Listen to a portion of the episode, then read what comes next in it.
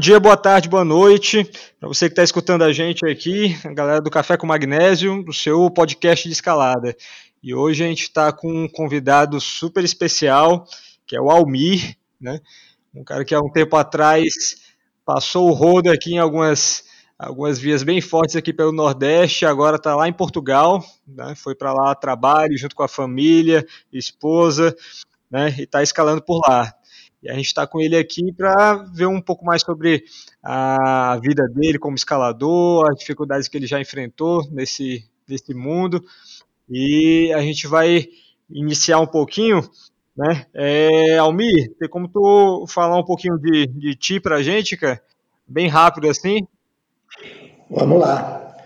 Vou começar da minha história, né? Eu comecei escalando sem querer. Já vou começar dessa forma. Beleza. Fazia vários esportes e um amigo me convidou para escalar, eu relutei, relutei e foi amor à primeira vista. Fazem aproximadamente 17 anos, eu comecei a escalar aos 23 anos e fazia vários outros esportes, mas de lá para cá parei com todos e me dediquei à escalada. Foi assim, basicamente, que eu comecei a escalar, sem querer. E virou uma paixão, um amor à primeira vista. E Almi, tu tá com quantos anos agora? 40 anos, rumo a 41. Nessa, quando começou a escalar mesmo, é, qual era o teu background assim em relação a outros esportes? Tu, quais eram os esportes que tu já praticava na época? Na época eu estava andando de skate fazendo jiu-jitsu, mas estava mais no jiu-jitsu. Que o jiu-jitsu, a força da pegada ali, talvez o, o equilíbrio também no skate favoreceram a tua entrada na, no mundo da escalada? Você está praticando algum esporte anteriormente, sempre te ajuda nos demais, né? Um complementa o outro. E o jiu-jitsu pode-se dizer que me ajudou um pouco na escalada e a escalada um pouco no jiu-jitsu. Show, show de bola. E Almi, é, assim que tu começou, né? Tu começou já, se a gente for pegar o, o, o ideal mesmo para escalada, já foi um pouco meio que tardio, né? Foi 23 anos, não é isso? Sim, foi bem tarde. Queria ter começado aos, aos 5 no máximo. Aí como é que foi essa, essa tua evolução? É, quando é que tu conseguiu mandar o teu primeiro oitavo, o primeiro nono e por aí vai? Como é que foi, como é que foi galgando essa evolução? Eu achei minha evolução lenta, mas como eu disse, assim, eu fiz uma boa base para ir subindo os graus. Sempre trabalhei dessa forma, trabalhei de forma de pirâmide. Fui fazendo os graus mais baixos, evoluindo e colocando metas.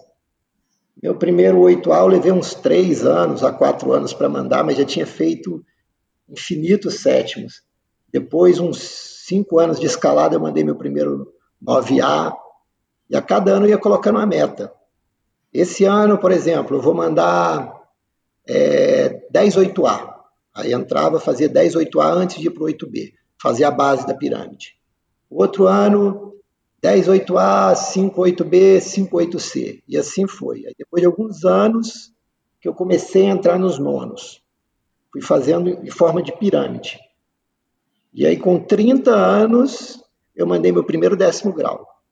Eu já tinha feito muitos nono grau, muito oitavos grau.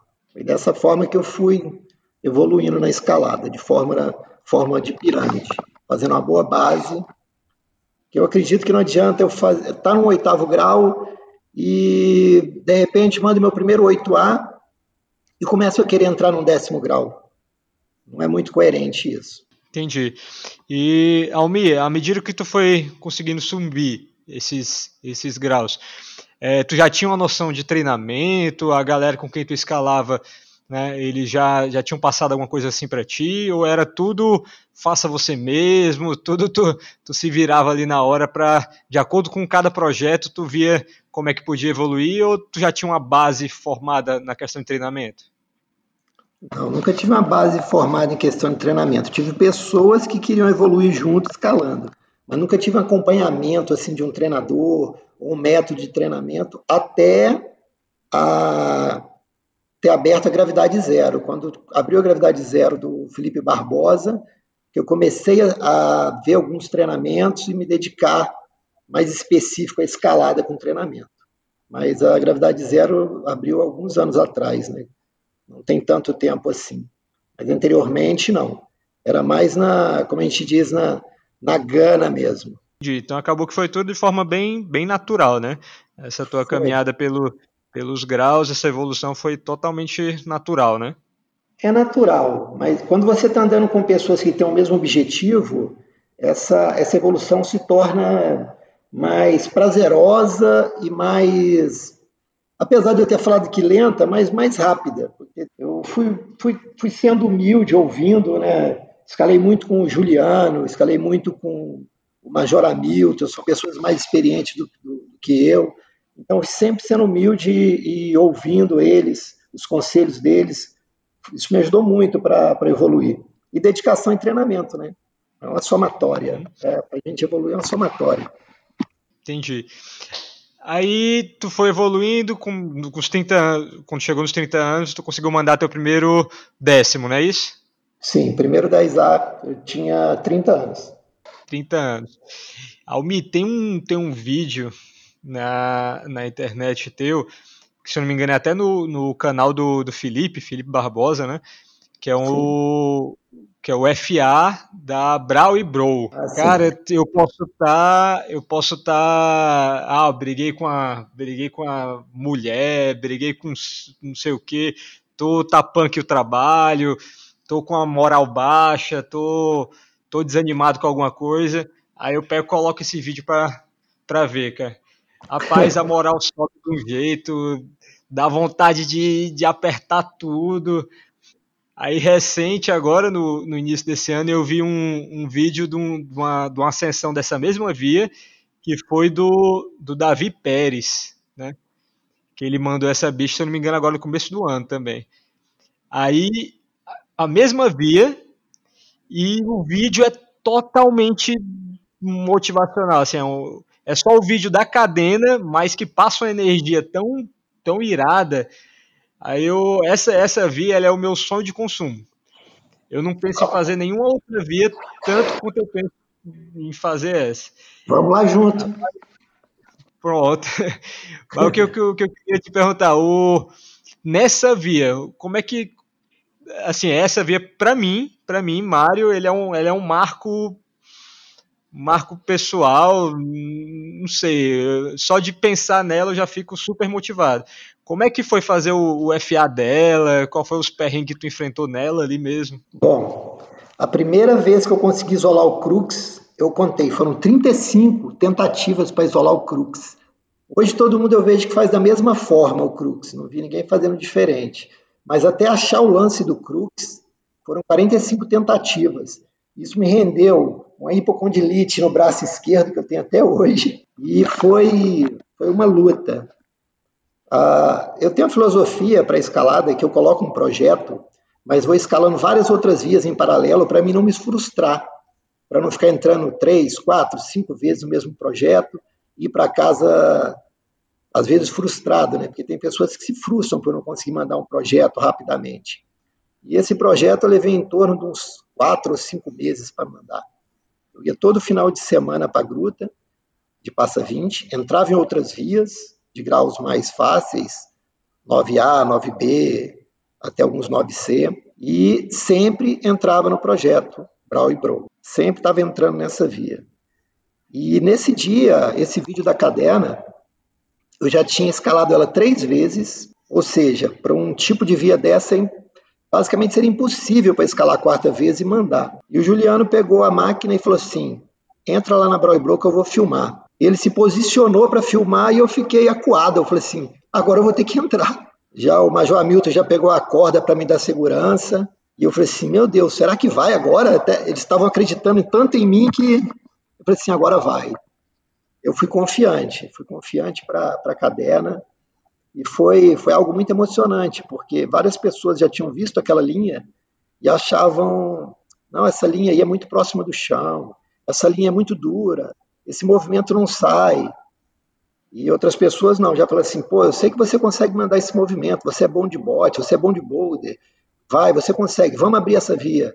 E aí eu e Major Hamilton abrimos essa via e falamos assim: se não for para nós, vai ser para alguém. Um dia vai chegar uma pessoa e vai mandar essa via. Mas vamos lá, vamos tentar.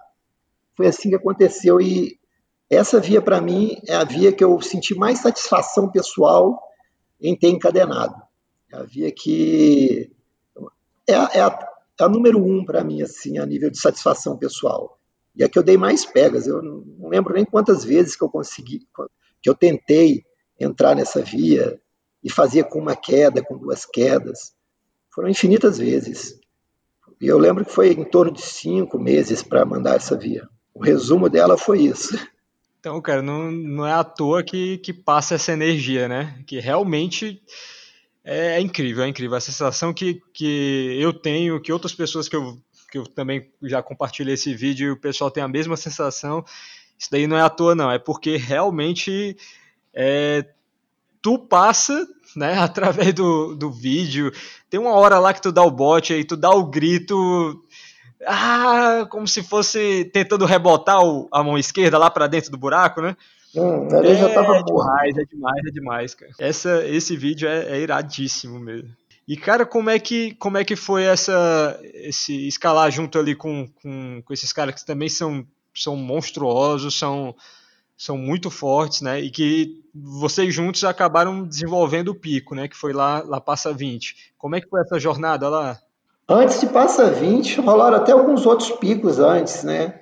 Essa jornada foi sensacional. Minha escalada evoluiu muito quando eu conheci essas pessoas. Eu devo, eu devo a minha escalada a todos, na verdade, desde a pessoa que entra no terceiro grau até a pessoa que entra, entra no décimo primeiro grau. Você sempre aprende mas em específico Juliano, Roberto, Valdinei, Hamilton, essas pessoas me ensinaram muito. Não só na parte da escalada, né? Eu falo que a escalada ela não começa só na você escalando, você na corda, mas começa na base da via, você conversando, fazendo amizades. E essa jornada para mim foi quando eu fui para Resende, minha vida basicamente mudou. E depois eu quero até falar um pouco sobre o Nordeste também, que minha vida mudou de novo quando eu fui para o Nordeste. Tu, tu falou isso agora, né? Vocês vendo uma pessoa é, escalando o terceiro grau, também vendo um quinto, um décimo tal. Sempre a, a comunidade, no geral, né? Ela influencia muito a nossa escalada. Eu, eu, por exemplo, eu posso falar que quando eu, quando eu te vi, escalando lá em Tejuçuoca, a minha escalada ali mudou, mudou tudo, mudou totalmente, né? Porque ali eu vi realmente um, um na, o que eu tive na minha cabeça na hora foi, não, esse cara vive a escalada. O Almi vive a escalada. Aí eu sempre tive isso como, como um espelho, né, uma, uma meta que eu queria que eu queria alcançar. A meta não era, não, eu quero fazer um movimento assim, tal qual o Almi, eu quero escalar o, o grau tal qual o Almi. Eu sempre eu levava como meta era o, o estilo de vida, né? Eu vi ali tu com, é, com a tua família, a tua alimentação, tal, acordando antes de todo mundo ali para poder fazer umas barras, para poder fazer uns abdominais ali escondidinho, né? Manhã cedo achando que ninguém estava vendo, mas todo mundo estava falando de tu fazendo esse abdominal, né? É, cara, isso daí, da mesma forma como eu senti, eu acho que tu sentiu também com, com essas pessoas, né? Sim, para é estilo de vida, né? A escalada não é só você ir para pedra, como eu estava falando. Você tem que ter um estilo de vida. E eu falo também que não é só físico, é corpo, é alma, é espírito, é tudo junto. É contemplação, e para você viver isso, você não tem como você também ter uma vida muito, vamos falar assim, uma vida é, é, desregrada, né? Você tem que cuidar da alimentação, tem que cuidar da noite de sono, você tem que se dedicar, você tem que se cuidar para isso, né? Porque a escalada, ela é muito boa, mas ela é ingrata. A, a rampa de subida da escalada, ela é muito, ela é muito exponencialmente diferente da rampa de declive. Você demora para você evoluir na escalada, mas para você perder, você perde muito rápido. Então você tem que. É um, um somatório que você tem que tomar muito cuidado. Você tem que zelar por tudo. E dentro disso tudo, do equilíbrio, né, como você disse, a família, e aí tem estudo, e tem trabalho. Então você tem que lidar com isso tudo como um jogo de pratos. Sabe aquele, aquele jogo de pratos que você fica girando um prato, girando outro, girando outro, e não deixa nenhum cair? Ser dessa uhum. forma, você tem que equilibrar tudo. equilibrar tanto o trabalho, quanto as obrigações, quanto os estudos, e principalmente a família. Não pode esquecer da, da família, né? Família em primeiro lugar, cara, sempre.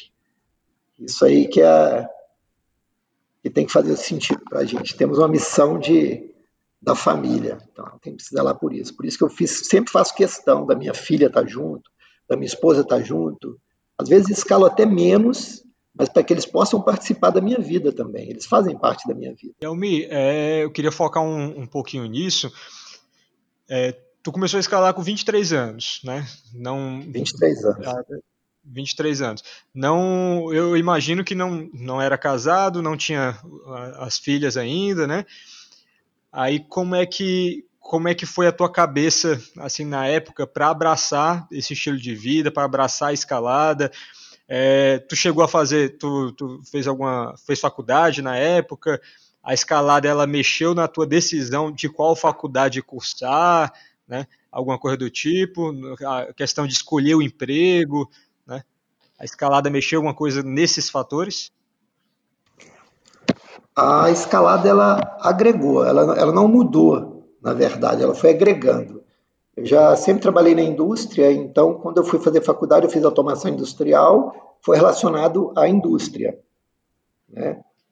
E já tinha um ano de casado, quando eu comecei a escalar, eu tinha, aliás, um ano antes de casar, eu já já estava começando a escalar. Então, minha esposa me conheceu, eu estava iniciando na escalada. Então, ela foi crescendo junto comigo. Já sabia, já sabia quem eu era, já sabia o que eu queria, que eu era determinado. Então, a parte profissional não sofreu influência pela escalada, né? a escalada foi só agregada. E quando eu estava estudando, fazendo faculdade, foi muito difícil, eu estudava de segunda a sábado. O único tempo que eu tinha para minha esposa ir para poder escalar ou para poder estudar para a faculdade era domingo. Então, eu fiquei alguns anos aí meio distante da escalada, escalando, é como fala, aquele peladeiro de fim de semana. Então, eu estava dessa forma. Uns anos aí que eu estava como se fosse um escalador de fim de semana. Então, eu escolhi um, um domingo eu estudava, o outro domingo eu ia para pedra. Fiquei nesse tempo assim durante alguns anos da minha vida. Foi assim um tempo bem tive que fazer escolhas, né? Como eu disse, tive que fazer um equilíbrio. Há tempo para tudo, né? E ali foi o tempo de estudar e deixar um pouco a escalada de lado. Mas depois eu voltei com força total. Com 30 anos, tu conseguiu mandar o teu primeiro décimo, aí estava cheio de, de projetos. Eu imagino que mandou o primeiro décimo, não vai assentar, né?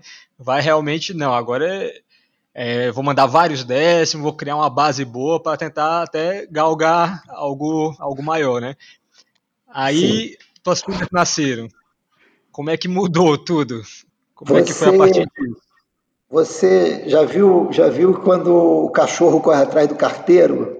O carteiro está de moto e o, a moto para, o cachorro não sabe o que fazer? Aconteceu isso comigo. Quando eu, mandei meu, quando eu mandei meu primeiro décimo, eu falei, e agora? Meu Deus, o que, que eu faço? Será que eu vou conseguir mandar outro décimo? Será que eu vou conseguir mandar um 10B? Porque eu achava algo muito surreal. Quando eu comecei a escalar, eu ficava admirando uma pessoa que mandava um 8A, um 8B. Eu achava algo muito surreal alguém conseguir mandar um décimo grau. Achava que era algo sobre-humano na, na, minha época. E hoje você vê que os meninos, cada, cada vez mais jovens, estão mandando graus mais altos, né? Está tendo uma evolução muito grande na escalada, tanto no, no, aqui na Europa, no mundo, quanto no Brasil também. Tem muita, muita molecada nova aí que está mandando décimo grau, de gente que eu nem sabia que escalava, nunca tinha visto, estão mandando décimo grau.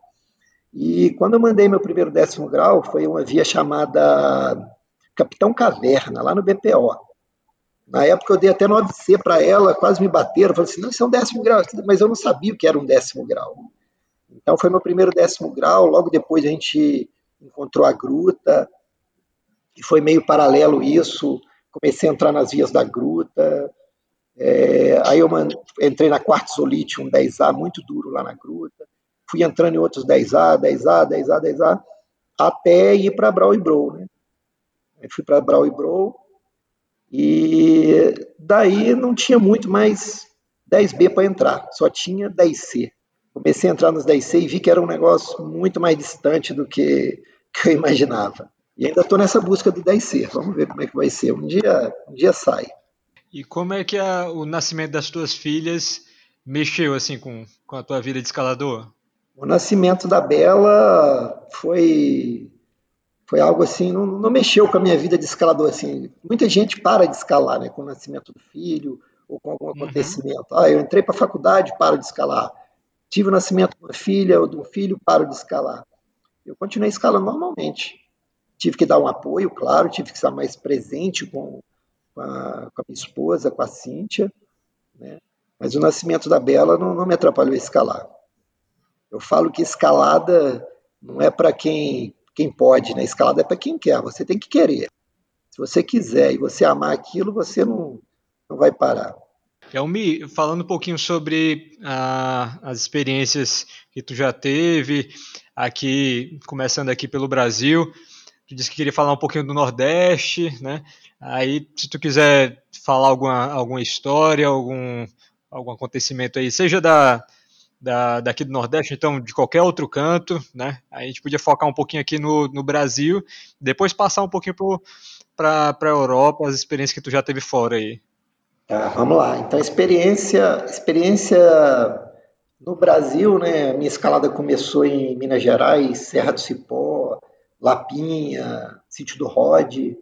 Depois, eu, depois de um tempo, logo depois que eu, eu fui para Resende, e aí quando eu conheci a gruta, a gruta de Passa 20 mudou muito a minha escalada. Mas de tudo isso aí, o que mais me impactou foi a experiência que eu tive no Nordeste. Porque quando a gente mora no, no Sudeste, muita gente não, não conhece uh, o Nordeste, não sabe que o potencial que tem o Nordeste em escalada, né? um potencial que tem um brejo, Madre de Deus, um potencial que tem uma pedra da boca, um algodão de jandaíra, uma serra caiada, um teju suoca. Então, são, não vou citar todos os picos para não, para não pecar em errar e esquecer de algum. Mas quando eu conheci o Nordeste, eu falei, meu Deus, como, como tem pedra aqui e eu nunca imaginei, nunca ouvi falar, eu fiquei impactado. E apesar de ser um pouco distante, né, eu estar tá morando em João Pessoa e ter que deslocar muito, mas eu fiquei impactado com isso, não sabia a quantidade de pedra. Então, para mim, foi uma experiência muito boa ter ido para o Nordeste e ter conhecido tanta gente. E falando sobre experiência, o que mais me impactou foi o EN. Eu achei aquilo ali uma coisa sensacional, uma coisa linda. Todos os escaladores em prol do, da evolução de um pico, em prol da evolução da escalada, todo mundo com o mesmo sentimento assim de de fazer, de fazer conhecida a escalada, de desenvolver a escalada no Nordeste. Então, o primeiro, primeiro impacto que eu tive, eu cheguei aí em junho, eu acho que foi em setembro, se eu não me engano, teve o EN do lá no Ceará, lá em é, qual é o nome? Em Quixadá. Foi o primeiro EN que eu participei e eu nunca não imaginava a quantidade de escaladores que havia no Nordeste. Eu fiquei impressionado. E aí eu fiz várias amizades, eu, eu, muitas amizades dessas eu levo no coração. Por isso que eu digo que foi uma experiência excelente, pelas amizades e pelo, como a gente diz, pela vibe que tinha das pessoas, que tem, na verdade, né, no desenvolvimento de pico de escalada. Essa ideia de desenvolver um pico de escalada para aquela região, achei, achei, achei incrível. Como, foi, como aconteceu em Santana do Ipanema, em Patu, as pessoas se disponibilizarem a abrir as vias, em fazer acontecer, o Neudson, a Janine, entendeu? Que se davam de alma, de, de coração, Cauí, e várias outras pessoas que se doavam para fazer o EN acontecer. E eu achava isso lindo, cara, acho isso lindo. Show de bola. O Cauí a gente já ele, a gente entrevistou ele, eu acho que foi tem umas duas semanas. Também é, é um cara realmente incrível, né? É incrível, Cauí, incrível, incrível. Cauí tem todo o meu respeito, cara. Não só como escalador, mas como pessoa também. Por isso que eu digo que esca... o escalador não é só o cara que sobe na pedra e manda via forte. O escalador também é a pessoa, entendeu? É você, tá, você gostar de estar junto daquela pessoa. Entendeu? Cauí, eu gostava de estar junto dele. Foi, foi muito boa a escolha do Cauê também. Agora, é, isso daí foi 2015, né? Esse de Quixadá. Foi o primeiro que eu participei, sim, foi de Quixadá 2015. 2015, aí teve os outros anos, também estou sempre na, na, na vanguarda ali, sendo abrido via, ou então no, nos eventos sempre marcando presença, né? É, esse ano a gente está tá sendo programado para Tejuçuoca, né? Devido a, a essa crise do, do, corona, ninguém sabe realmente como é que vai ser o, o dia de amanhã mais, né? É. Mexe com tudo, mexe com economia, com, com, com, a escalada, né? Todo mundo trancafiado em casa sem conseguir, sem conseguir escalar, tem que fazer é, campus board para todo canto, né, Almir? Estou fazendo é... o meu aqui. Pois é, a gente está tá nessa incerteza se vai rolar ou não vai o desse ano, né? Mas com certeza também vai ser um evento super incrível, né? Ah, imagino. Potencial incrível que tem Tejuçuoca. E ainda não está todo, não está nem um pouco explorado, vamos dizer assim. Potencial incrível que tem Tejuçuoca, viu? É, foi lá que eu, que eu te vi a primeira vez, né? Que foi que eu tava eu tava numa, numa via, eu tava mandando meu primeiro sexto sup. Eu tava com poucos meses de escalada, entrando no meu primeiro sexto sup, gritando para todo lado, subindo a via ali. Aí tu chegou de mansinho, ficou lá embaixo na, na base, né? Enquanto eu, eu lá tentando malhando, malhando não, eu já tava na, na cadena. Aí tu, tu gritando lá embaixo. E eu sem saber quem era esse cara tal, quando eu fui ver era o, era o Almir. Quando eu desci, tu falou comigo, tudo. Né? Aí quando eu fui ver, a, a, mesma via que eu entrei, ela tinha uma variação que ela era um. Por outra entrada, ela virava um 8A. Aí tu pegou, mandou ela de flash, uh, on site, eu acho. Né? Esse 8A. Aí eu, eu pirei, cara. Pô, me matando aqui no sexto, o cara chega, manda um 8A de, de, de on-site, eu nunca tinha visto isso. Nunca tinha visto ninguém fazendo isso na minha vida. Estava escalando, acho dois, três meses, coisa assim. Foi, foi uma experiência surreal para mim na época. Eu lembro bem desse dia, eu lembro dessa, desse período que a gente foi lá no em Tejuçuoca, lembro de tudo que a gente conversou, o que você me perguntou, me perguntou sobre alimentação, perguntou sobre treinamento. Eu vi que você estava bem interessado sobre a escalada. Falou que tinha começado a escalar eu não sei se você lembra que eu falei que você tinha um, futuro, um futuro brilhante. ainda vai ter ainda, ainda tá, você ainda tem muito. Isso que você está conversando comigo agora, você ainda vai ser o contrário um dia. Quando você mandar seu primeiro décimo, seu primeiro décimo primeiro, potencial para isso você tem, com certeza, eu tenho certeza absoluta disso. Vamos, vamos correr atrás disso. E eu acho incrível, Amir, que o é uma coisa que eu cheguei lá na caiada, né? Aí conversando com algumas pessoas, o aí o Murilo tava lá, né? Lá de, de Patos, né? Ah, é, sim. Ele falando as mesmas coisas que eu tô falando de ti agora, ele também tava falando. Ou seja, a mesma energia que tu passou para mim ali em Teju, tu passou pro, pro Murilo, né? Aí mes as mesmas coisas ele falando. Aí eu cheguei lá na cara também falando com o Niel. As mesmas coisas que eu tô falando de ti aqui, o Niel falando também. Temos que plantar o bem, né, cara? Temos Pronto. que ser influência positiva, né? Plantar o bem. Independente de, de religião, de partido político, independente de qualquer coisa, aquilo que você planta, você colhe. Então, vamos plantar o que é de bom, que a gente vai colher o que é ótimo. E Almi, um pouquinho mais sobre, sobre as tuas as tuas experiências aí, os picos que tu, que tu desenvolveu e tal. Mas se tu quiser falar um pouquinho sobre a experiência que tu teve lá por, por Minas Gerais, pelo, por, pelo Rio de Janeiro, né? É, os picos desenvolvidos, rapaz, vou lembrar de alguns aqui. Olha, é, BPO, Vale das Cruzes, Falésia das Flores, Pedra Escondida, Túlio Rezende, Passa 20, Boca do Rego, e cara, são tantos. Aí no Nordeste, né, contribui um pouco também com Santana de Ipanema, Atu. Esses são os que eu, eu, vamos dizer assim, que eu participei mais ativamente, né? mas são bastantes, viu? Eu gosto de abrir via, não só gosto de escalar, mas eu gosto de proporcionar é, outras pessoas escalarem também. E aí, desde vias de terceiro grau até 10C, né? independente do grau, acho que abrir via também é muito bom. Muito bom você desenvolver um, um pico de escalada. Aqui eu comecei a abrir umas viazinhas aqui, mas é, tá tudo muito explorado aqui em Portugal, na Espanha, tá tudo muito explorado. Eu tô me dedicando mais a escalar e conhecer picos novos aqui. Eu tive aqui na, na Astúrias, não fui ainda para falar para a meca da escalada na Espanha, né? Estou escalando mais aqui para a parte das Astúrias e aqui no norte de Portugal. Então estou conhecendo bem Portugal para depois tentar ir para Magalhães, para para os picos, para Ciurana, para ir nos picos da Espanha mais fortes. Estou conhecendo os mais próximos aqui, né? Yalmi, muita coisa que a gente falou aqui foi de, de via mesmo, de esportiva, de boulder.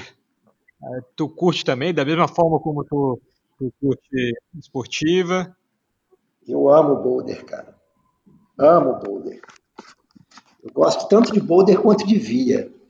Só que eu já não conhecia um pico aqui próximo, né? E quando eu estava no Nordeste também, eu não tinha muita, muito boulder próximo. Tinha caiada, e eu fui de Jandaíra. Mas, então estou um pouco parado de boulder. Depois que eu vim para aqui, para Portugal, eu não, não fiz mais boulder. Mas eu adoro boulder. PPO mesmo, a gente desenvolveu um pico de boulder incrível lá também. Sou, gosto tanto de via quanto de, de boulder dessas experiências que tu teve tanto aqui quanto, quanto aí onde tu tá morando também. O que é que tu percebeu das diferenças, tanto em ética de escalada, quanto também na até na, na nos escaladores, no, na comunidade, né? Há, há diferenças daí da Europa para cá, para o Brasil? Então, eu estou muito recente aqui na, na Europa, vamos dizer assim, né? mas você percebe que existe muita questão da ética local. Então, você está na Espanha, vamos dizer que tem uma determinada ética, você está em Portugal, já tem outra ética. É, tem que respeitar né, a ética local e a ética global também, vamos dizer assim. Tem coisas que são imutáveis, mas existe muita questão da ética local. Você tem que. É, é sempre bom você pesquisar antes do pico que você está indo para entender sobre a ética local. E eu sempre falo que na escalada você, você tem que ter ética, sim, mas nunca desrespeitar. Nunca desrespeitar. A ética não pode ser é, maior do que o respeito pelo, pelo próximo, né? Então é mais é algumas coisas eu concordo, outras não. É, é muito polêmica essa questão de ética também. Eu acredito que é muito polêmico. Alguns picos você pode fazer determinadas coisas, outros picos não. É, um exemplo, vou citar um exemplo que eu fui num pico de escalada que era proibido você você abrivia, foi aí no Nordeste até, abrivia com, com grampo. Apesar da parede ser positiva, não. Todas as vias aqui são de chapeletas, então a ética local é que o, o pico seja aberto com chapeleta. Eu disse, tudo bem, ok. Então essa questão de ética eu acho muito complicado. Eu sou bem neutro nessa questão, eu respeito a ética local, mas eu sou bem neutro nessa questão de ética. Não sei se eu fui Entendi. claro no que eu quis dizer. Eu acho que o respeito tem que ser maior do que, do que a questão da ética, porque tem pessoas que defendem, defendem a ética e desrespeitam o próximo. Então não, não tem ética moral, só tem ética pela escalada. E ética tem que ser não só pela escalada, mas você tem que ter uma ética completa. Tu está trabalhando, né? Aí tem as obrigações também com para junto com a família, né? Que acabam não sendo nem obrigações, a gente faz porque porque ama, né? A família deixa de ser obrigação já. E, e tem também a, a escalada, né? Que acaba, como tu consegue levar a tua família para dentro da escalada, acaba virando tudo um, uma coisa só, né? Mas como é que tu faz para manter assim a, a, atividade, conseguir manter os, os treinos em dia, né? Tu tem uma rotina específica que tu, que tu aplica aí, né? Ou, ou não, tu acaba treinando só quando dá mesmo, tal. Como é que é a, a tua rotina diária para lidar com essas com essas três facetas, né? Trabalho, família e escalada? Então, é, tudo essas mudanças, tanto de estado quanto de país, elas são muito abruptas, né? E eu estou me adaptando aqui ainda. Então, eu não estava treinando para escalada, mas paralelo a isso, eu estava fazendo CrossFit só para manter a forma. Então, essa, o treinamento hoje está parado. Na verdade, eu estou começando a montar meu campus agora. Então, estou um ano aqui sem treinar. Mas eu tenho sempre ido para a pedra, né? Melhor treinamento para escalada é escalar. Até você tentar fazer outro treinamento, porque posso, posso até estar enganado, ter outras opiniões diferentes. E a questão de família, a gente perde um pouco de tempo, vê se você entende bem, perdemos um pouco de tempo, escala-se menos quando você vai com a família, com a esposa, com o filho, com, porque o, o para você fazer toda essa logística é muito diferente. Mas você ganha qualidade de vida. Talvez o que eu estou plantando na vida da minha filha, dela está indo, proporcionando qualidade de vida para minha família e para minha esposa, eu também estou ganhando com isso. Então, eu escalo menos hoje, vamos dizer assim. Mas eu tenho mais qualidade de vida entre da minha família está participando comigo, da minha filha está crescendo, vivendo a escalada. Entendeu? Criando um conceito para ela do que é a escalada, que é algo prazeroso, de estar esse convívio na natureza. Então, eu, eu, eu levo elas sempre para elas participarem da minha vida, para elas participarem desse, desse convívio, para ter essa qualidade de vida juntos. Quando tu escala uma via, uma via como essas que a gente conversou lá no começo do, do podcast aqui, um, um 10B, uma via assim que tá, tá no limite, como é que a gente viu que tu falou que passou por volta de cinco meses para mandar a Brown Bro, né? Como é que tu acha que é o esse processo, né? No que é que o cara, no que é que tu foca quando tá nesse processo, no processo ali do, do head point mesmo, de uma via no, no teu limite que suga as energias ali total. É, no que é que tu foca, quais são as coisas assim que tu, que tu tenta perceber na via, para tentar trabalhar, seja em casa, no muro, nela? Como é que tu lida com o psicológico nessas situações assim? Então, eu, eu não, sim, não, não simulo as vias. Até quando eu tinha muro, né, escalava em muro, eu não costumava muito simular as vias é, fora.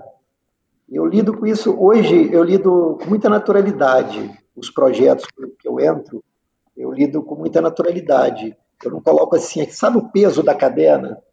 Quando eu comecei a tirar o peso da cadeira, eu comecei a escalar muito melhor. Eu escalava com, com mais prazer. Entrava em outras vias, entrava na via, que, que era o projeto, mas eu demorei muito para aprender isso, que o mais importante não é a, a, a vamos dizer assim. É um processo gostoso, é, é delicioso você encadenar um projeto, é gratificante, mas isso não pode trazer um, um peso para você, para você já entrar na via nervoso, que isso vai acabar te atrapalhando. Mas eu estou sempre fazendo isso. Eu entro no meu projeto e entro numa outra via mais fácil, escalo, às vezes rola a cadeira de uma via mais fácil, não, e vai evoluindo. É um processo natural. A pedra vai estar tá lá, a gente tem que ir, ir evoluindo naturalmente. Então, faço dessa forma. Hoje, uns oito anos para cá, eu tenho escalado muito sem peso, como se eu tivesse já é, recebido mais do que eu mereço, entendeu? Eu quero mais, eu quero escalar mais, quero escalar grau mais alto, mas isso para mim hoje não é o, o mais importante. Então, eu faço mais um volume mesmo, entre várias vias, entro no meu projeto. Um dia vai sair. Trabalho dessa forma.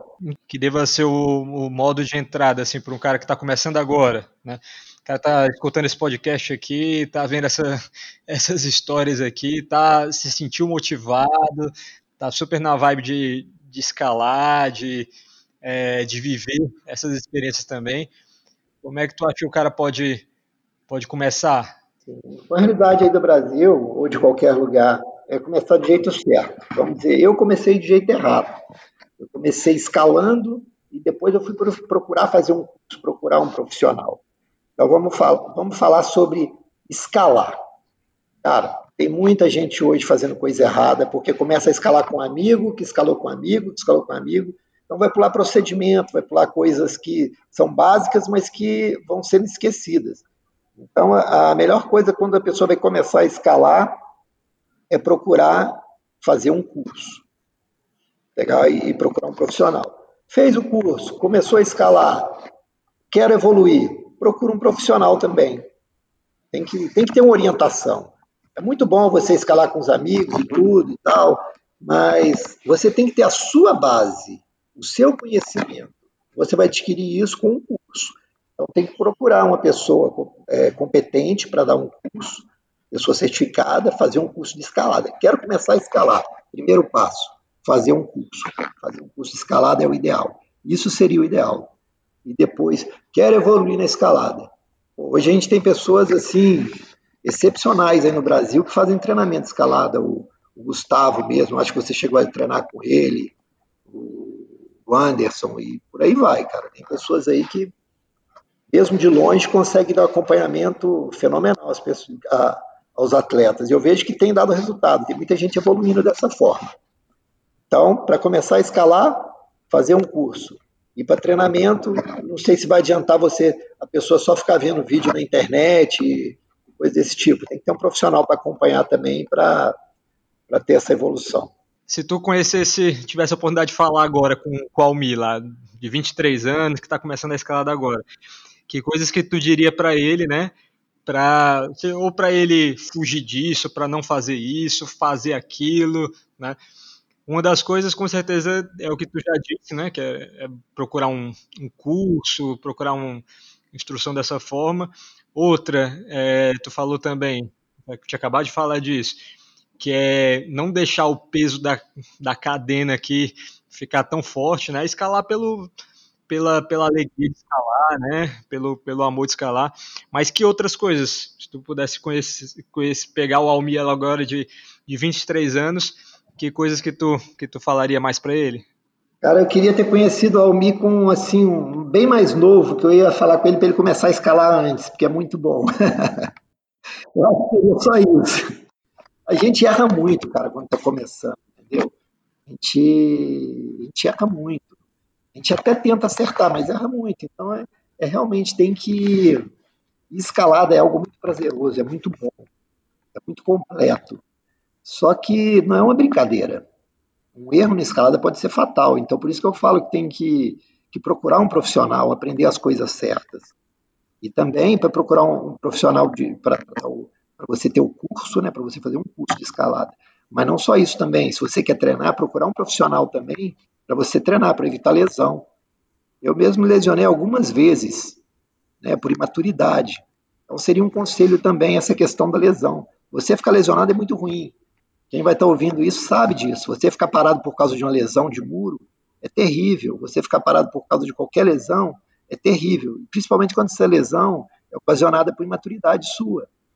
Entendeu? Eu já aconteceu isso comigo, por imaturidade, no começo de escalada, já, já lesionei o dedo, o anelar. Né, da, não se lembra se foi da mão direita ou da mão esquerda, fiquei assim, uns seis meses com o dedo lesionado, escalando bem limitado. Então tem que tomar cuidado. Por isso que eu falei também da questão da, de escalar como se fosse uma, uma pirâmide, você fazer uma boa base, né, vários graus mais baixos e galgando os mais altos, progressivamente, justamente para você não ter lesão também. Seria alguns dos conselhos. Procurar o profissional, quanto antes começar a escalar melhor, e tomar cuidado para não se lesionar também. Né? Se você não tiver um bom acompanhamento, você pode se lesionar. Mia, aqui a gente está tá caminhando aqui para a conclusão. Eu queria deixar o espaço aberto para ti, se tu quiser falar sobre as tuas, tuas metas para o futuro, né? quiser deixar uma, mensagem para a galera aí também da, que está ouvindo, né? É, como levar a escalada para frente, tá? como é que a gente já, já viu aqui que esse podcast está basicamente tá, tá se baseando no levar e viver a escalada, realmente. Viver a escalada como, como estilo de vida, que ela não precisa é, atrapalhar os outros campos da nossa vida, mas sim que tudo, que tudo se soma, né? Aí, se tu quiser deixar, fazer tuas considerações finais, para o futuro, mensagem para a galera aí, o espaço está aberto.